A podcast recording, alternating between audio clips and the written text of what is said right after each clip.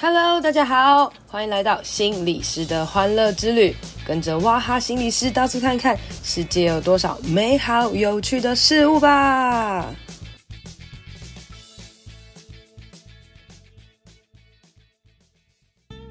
哦，我就是讲师之王南瓜妹，来到这边的目的呢，就是要来 T 台的，还要来唱歌的。你们今天呢，一定会呢，很想要把音量呢关到最小声，但是没救了，关不起来。Hello，大家好，欢迎收听心理师的欢乐之旅。今天呢，邀请到是个南瓜，不是个妹，桌游讲师之王刘丽君小姐来跟我们分享。哎，大家好，我是个妹，不是个南瓜，大家都叫我南瓜妹。我的工作呢，就是在桌呃，在线上呢，还有在我们实体的课程当中呢，我教什么东西呢？我教的就是桌上游戏。最近我跟哇哈有一个新的 idea，因为现在大家没有办法去学校啊，哈，因为三级警戒的关系啊，所以我们就在线上呢来教大家玩桌游啊，也留下了很多呢人与人在线上的欢乐的连结。OK，大家知道线上可以玩桌游这件事情有多酷吗？哈，因为我跟呱呱的工作啊，其实都是到很多不同的地方去教大家玩游戏啦。哦，那大家看我平常有多忙呢？南瓜妹就是我的十倍忙哦。她的工作呢就是不断不断玩，然后大家看到她玩就很开心，然后就一直约她来玩哦。可是疫情的关系啊，哈，我们不好意思再请这个南瓜妹到处乱走了，因为她这种人哦，如果走来走去，一定会造成疫情的大传播，所以呢就把她关在家里。没想到关在家里关不住哦，这个人就开始。研究了线上怎么玩桌游哦，然后反而使他呃待在家里呢，还反而还是能够疯狂疯狂的玩玩玩玩玩玩这样。来，呱，你来跟大家介绍一下，你到底在这疫情当中做了多么疯狂的事情，好不好？其实你一直讲疯狂，有些事情哦，说疯狂它就不疯狂了。实际实际上哦，我觉得它倒是一个呢顺水推舟必然的结果。因为对我来说，桌游并不是一个单纯的工作或者是职业，它对我来说就是一种生活的调性，一种生活的娱乐。所以当你的一个生活的必需品被拿走的时候，也就是你没有办法呢跟三五好友一起聚集玩桌游的时候，我们穷则变，变则通嘛，就会想说有没有其他的方法呢可以来啊做一些呢替代和改变。所以我觉得后来就是因为有这样子的需求，然后所以我就找到了，哎呀，发上发现线上哦，真的有线上玩桌游的平台，就约了好朋友开始线上练功啊，然后我们呢持续我们维持桌游手感这个方式来玩，玩到最后我就发现这个好方法哦，可以呢帮助大家呢，你虽然在各自的环境当中，各自的一个小空间当中，但是你依然可以透过游戏的媒介哦，和和你的好朋友线上对战，而且它还是个跨国网站，还会。会不小心呢，就交到外国的好朋友哈，这也是一个地球村在现在这个疫情时代呢，很好的一个尝试。我觉得有一个重点，就是因为你本人真的太爱玩桌游了，所以你享受在你的工作当中。反正你到哪里，然后上课，然后就好开心哦，好开心哦，玩这样子。结果因为疫情不行，那你就想说不行，我一定要想办法，我一定要玩，一定要玩了。然后你就想出办法了。这感觉就很像是哦，我好想要吃蛋糕哦，但是买不到，我就用各尽各种方法把我想要的东西拿到手的感觉。只是我觉得你最厉害之处就是你练功练功练功完之后，你就把这个功发发扬光大，然后咻咻咻，然后开始疯狂的开课，然后在疫情之中反而变成一个首屈一指的目标。线上桌游瓜仔肉，等一下等一下，你不要讲这个，等一下等一下，哇哈哇哈这一段会不会剪掉？因为他讲的这一段哈，就是有点突出在我们的话题之外，因为听众朋友呢，没有人知道我叫瓜仔肉。没有关系，我们就不用剪掉。我们来讲一下为什么要叫它瓜仔肉呢？因为你知道前几天我们呃一起上了一个校园霸凌的这个线上的游戏，不是学生互相霸凌哦，是老师也呢感受到呢有被家长啊和其他的这些高阶的这种学校的主管啊有霸凌的味道。没错。然后我们就取了一个好笑的外号，叫做“小黄瓜仔肉”这样。然后从此以后，我们就开始一直乱取别人的外号等等，反正就是各式各样的东西，它都可以在线上进行。我本来觉得线上进行其实真的超困难的，然后但没想到，哎，其实真的多去做一做之后，就发现，哎，有时候其实线上的课程反而还比实体更多了一些有趣之处。哎，你有这样感觉吗？呃，线上的话，我觉得它是一个。能够把更多的人凝聚在一起的方法。因为你看哦，哇哈跟我在平常呢进到学校的时候呢，你一堂课哦，如果把整间教室都塞到爆，好，塞到爆都不能再爆，大概就是五六十人。这时候的话，老师已经疲于奔命了，因为你要去呢 cover 每一个学员的状况，这其实是不容易的。但实体课程里面就是有多一个人与人之间的温度，你更容易去察觉到每个人的需要。但是到了线上的话，你说它啊、全好全坏，其实倒不是，它里面有个弹性运用的空间啊。也就是我到了线上之后呢，哦、虽然我没有办法站在你的身边，但是我透过荧幕，其实我可以个别看到你的状况。而且呢，在线上的话，每个学员跟讲师之间的关系其实是比较平等的。啊，因为过去呢，他可能坐得很远的地方，你看不到他，你也很难呢，就是走过去。特别教室里面很容易被桌椅挡到嘛，所以老师不能翻山越岭哦，你就只能呢，就是遥望呢那个很远的学员，然后你只能就是祝福他。啊，但是呢，在线上的话，老师们就可以更多的时间关注在每一个学生的需要上面，这是我觉得线上课程收获比较多的地方。对，我自己也有发现哦，因为线上我们用了很多的工具嘛，譬如说像 j u m b o 啊，大家可以贴便利贴啊，或者是 Peer Deck，大家可以各自写一些东西哦。你就会发现，其实有时候我们在实体课想要叫大家发言，好像还没那么容易。但是呃，用线上的很多的工具，反而大家可以丢出很多话，或者写出很多话，而且马上我们就可以截图，就有很多的记录。这是我觉得最近在线上教学觉得很酷、很有趣的地方。而且你有没有发现哈，这线上课程这样上下来，你有更多的时间可以去检视自己的教学历程。为什么？因为过去你讲完了，自己呢，因为沉浸在当下的那个气氛当中，很容易忘掉。可是线上课程，你可以去观看录影啊，啊，然后你可以跟学员，哎，刚刚那一段大家有没有什么样的想法？立刻呢回应啊，比如说请大家举手，啊，就按一个举手的按钮，噔，啊所有人就会举手。然后或者是做一些线上的调查，然后立刻看回馈。我我觉得这个是科技嘛，科技说始终来自于人性，人有这样子的需要，那就有一些对应的工具啊，可以去突破。那里面其实其实我觉得倒是有一个心念哦，这个心念哇，它也可以跟大家分享一下，就是因为从实体到线上，这中间有个科技的隔阂。那现在老师们，然后或者说一直在使用这些工具，不论你是主动或者被迫的，怎么去做一个调试？因为毕竟跟我们过去的经验不太一样。我觉得哈，就是首先你的心态是不要觉得这个东西好好新、好难、好可怕哦。因为在我们第一次接触到的时候，就是很多新的，譬如说 Peer Deck 啊，或是一些有趣的工具的时候，我们当下的感觉是哇，好酷哦，好有趣哦，然后想要来玩玩看哦。诶，但我也遇过一些老师是好可怕、好可怕，救命啊、救命啊、救命啊的这种感觉哦。然后我在跟很多老师上课的时候，我就不断跟他们讲说，好，没有问题，我会慢慢教大家的，我们慢慢来，慢慢来这样子哦。反而有些时候在在呃使用软体这个地方，要让大家先有一点安全感，然后知道说，哎，没问题，我们会一步一步的来。就是这个软体的适应，从一开始转换的过程当中，呃，我们就会考量到不同的年纪啊、不同的城市啊、不同的嗯工作的状态啊，然后让大家慢慢适应，而且大家是可以有选择性的。所谓的选择性，就是说他可以选择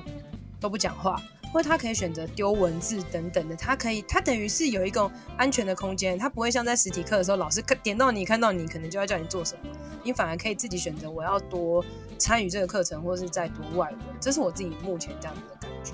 嗯，我觉得哇哈在这方面经验是相当丰富的哦。他提出了一个很重要的点，就是我们呢在线上课程，因为我没有办法实际的哦，就是察觉你在我的身边，所以少了一点这种直接支持的力量哦。所以刚刚哇哈谈到的这个安全感啊，就显得相当重要了。那除了安全感之外，我这边想要跟大家也再分享一下线上课程里面，呃，其实有所谓的无感的经验。这最近呢，我跟一个呢，我们啊就是非常专业的简报老师哦，啊小花老师就有谈到。他说他觉得在线上课程里面，安全感是首要的。你要让学员觉得，哎，我开麦克风，然后我不会忽然间收到奇怪的声音啊，或者是呢，我会被啊其他人哈就觉得你怎么怪怪的，好，他有一个安全感。然后再来呢，在里面是不是能够呢有一种清晰感？因为很多时候我们麦克风可能在声音不好啊，或者说影像怪怪的，大家又离很远，有一些干扰的声音，所以其实我很想要专注听你讲话，但我却听不清楚。那这时候少了清晰感哦，我就少了呢，就是跟你能够。够直接连接的这个部分。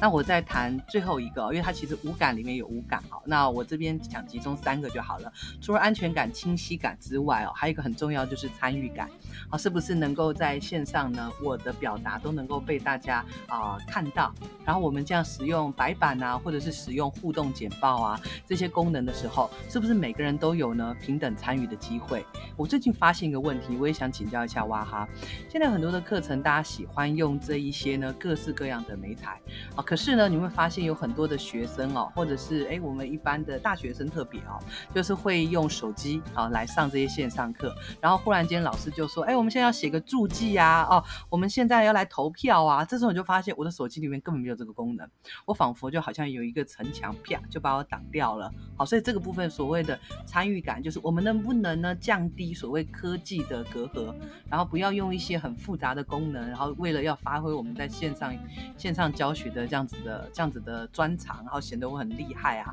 而而是更多的时间去看到学习者的需要。好，哇哈在这个部分呢，你有什么样的看见？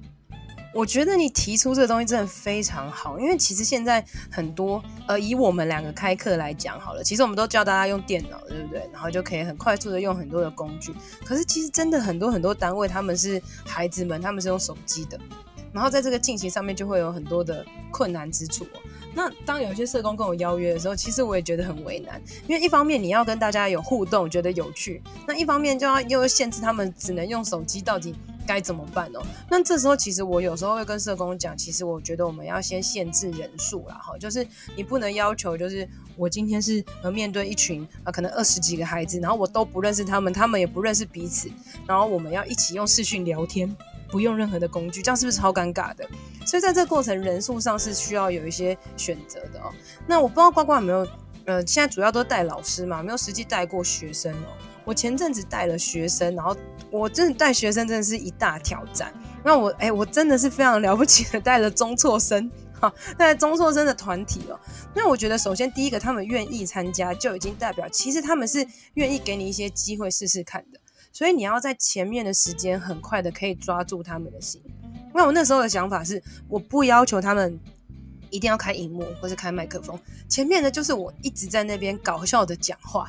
然后渐渐的呢，让他们进来。一开始我有问他们说，哎，如果你想开镜头的可以开，那当然大家都不开嘛，哈。那所以我就开始讲讲讲讲，渐渐的我开始从 Peer Deck，因为 Peer Deck 用手机其实蛮顺，我让他们开始可以打一些话，然后我那些话问倒是有点他们心坎里面的哦，有一些很直接有关系的，然后我再呃从有人开始愿意打。打字的那些人，我就点他来讲，然后他们就开始慢慢的开麦克风了，然后一直开一直开到我就呃可能可以把所谓我想要团体跟辅导的一些东西讲完之后呢，我开始跟他们讲说，哎，最后我们来玩一个游戏，哦然后我就带他们进入了 BGA 来玩游戏，结果大家在这时候就会很快速的可以进入到游戏过程。然后最后我们来一起呃拍大合照的时候呢，反而大家都开启视讯，而且很快速的露出了笑容。然后课后回馈就说哇，很好玩，很有趣。所以我觉得它是一个需要循序渐进的路程，因为所有的人一定都是在观察这个团体是怎么样，特别是那些是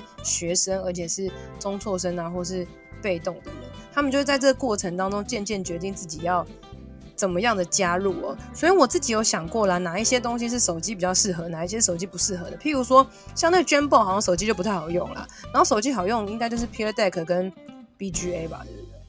呱呱，你我发现，我发现你今天讲了很多专有名词、哦，我觉得听众朋友可能在这边他会，哎，那是什么东西哦？我帮大家介，我帮大家补充跟介绍一下，所谓的 Dreamboard 就是线上的白板，所以你这个可以想象哦，班上的白板呢，哈，它是出现在啊你的荧幕上面，你可以在上面贴便利贴啊，你可以在上面呢打文字啊，啊，或者是上面呢放图片，那其他人可以还可以帮你按一个爱心的那个印章啊，表示呢他对你的回应和欣赏，啊，这是刚刚哇哈讲到的，那另外还有。一直有讲一个叫做 Peer Deck，Peer Deck 的话，它是一个互动的简报哦。你在上面可以输入文字，哈，譬如说呢，大家问说，哎，今天心情怎样？你可以说超开心。那这样所有的同学，包括老师，也可以看到你的开心啊。它这里面呢，也可以呢，哈，就是去输入像文字啊，或者说贴图片啊，或者是画画。好处就是你画完之后呢，你可以看到全班同学的啊这样子的画作。好，所以这是我们现在在线上课程呢，网课里面很喜欢用到的几个媒材。那我觉得哇，哈说的非常好，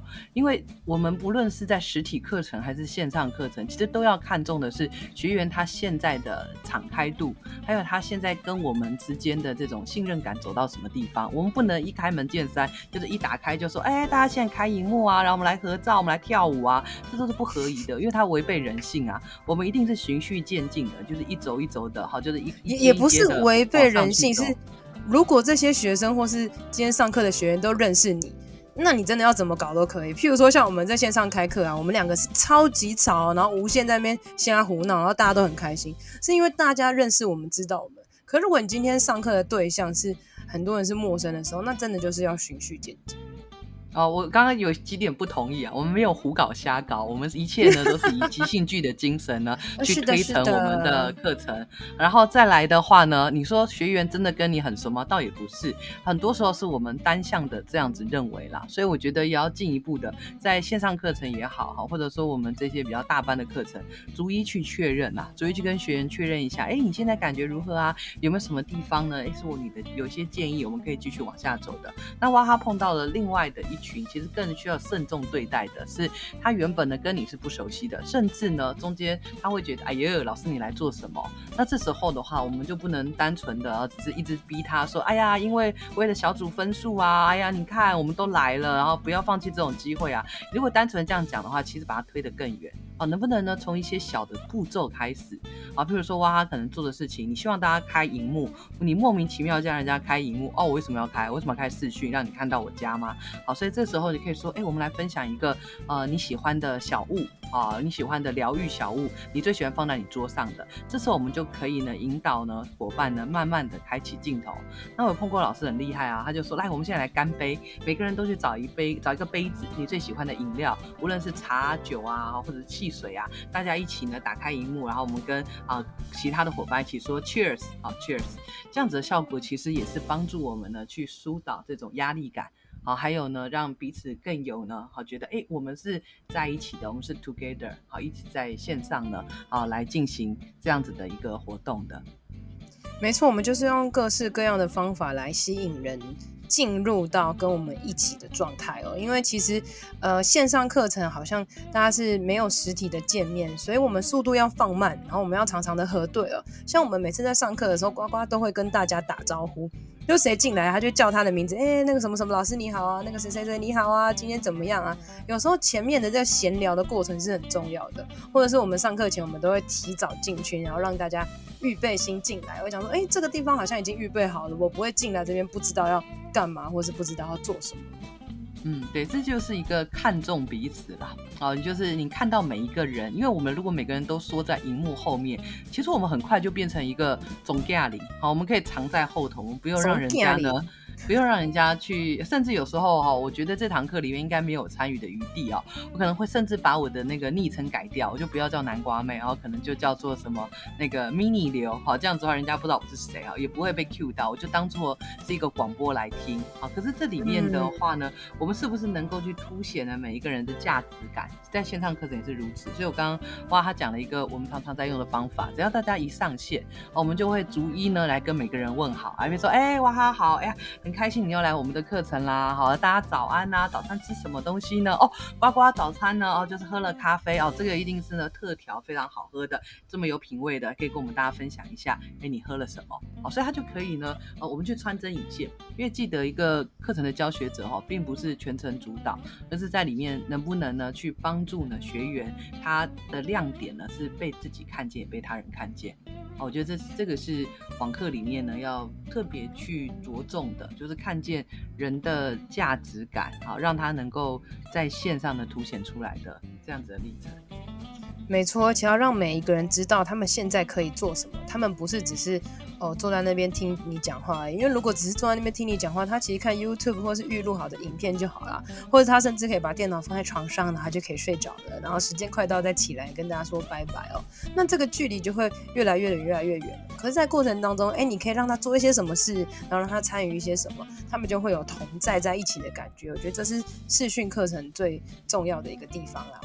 那我们今天讲了那么多呢，我要最后最后请过来做一个结尾啦。就是呃，在这个疫情当中啊，大概两三个月了吧，你的线上课程哦，跟你以前疯狂跑的实体课程，你觉得目前来讲你的生活啊，你有什么样转变？你觉得有哪一些是你觉得哇好棒好好的地方？有些是啊，你觉得好想要赶快恢复原本的状态？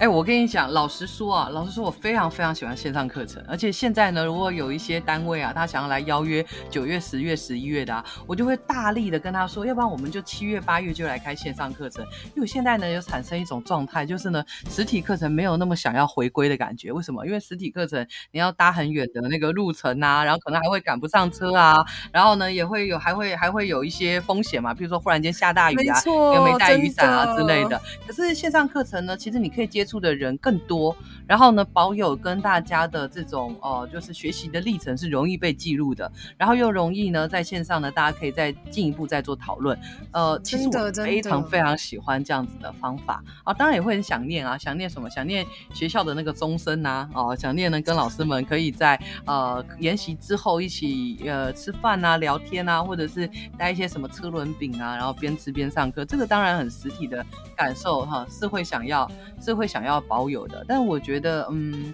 其实每一个历程哦，每一个你会认为说啊，这个这个这个防疫期间都不能出去，好烦哦。我的心念如果一直都是很烦、很讨厌，我不要哈，那最后这个东西哦，它就会真的就会变成一根刺一样，它就一直刺你。可是呢，如果我们换一个心念，就是我在里面是不是得到了一个新的生活经验？我在里面是不是得到了过去我没有办法呢去完成的好一些优点，好一些美好的事情的话，我我觉得每一个经验它都会变成礼物啦。好，所以你说会不会有什么、有什么、有什么觉得不适应、不开心的？其实不适应、不开心，大概在呃五月五月中旬，大概到六月六月中旬，也就也就跨越那个门槛了。因为日子总是要开心过啊，好，总是要找到一些呢可以呃自己欣赏，然后也可以跟他人呢然后去共享的这样子的方法。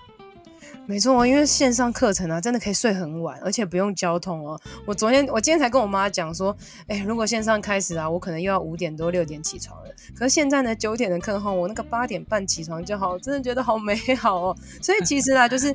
真的在这个所谓的解封不解封的过程当中，都有它的好，跟都有它的坏。我觉得至少我们在这段期间，我们经历了很多不一样的事情，这都会是成为我们生命当中很宝贵的礼物啦。好啦，今天谢谢瓜瓜来跟我们分享很多的事情啊！你知道我们今天录这个音真的不简单啊，因为瓜瓜非常的失控。然后平常我们在上课的时候呢，就会七嘴八舌，七嘴八舌。我们今天录音尝试的要尽量不要抢别人的音轨哦。好，那呃，我们今天就很感谢瓜瓜，之后我们会再跟瓜瓜一起分享喽。Thank you very much. See you tomorrow. Bye bye. Bye bye bye bye bye bye.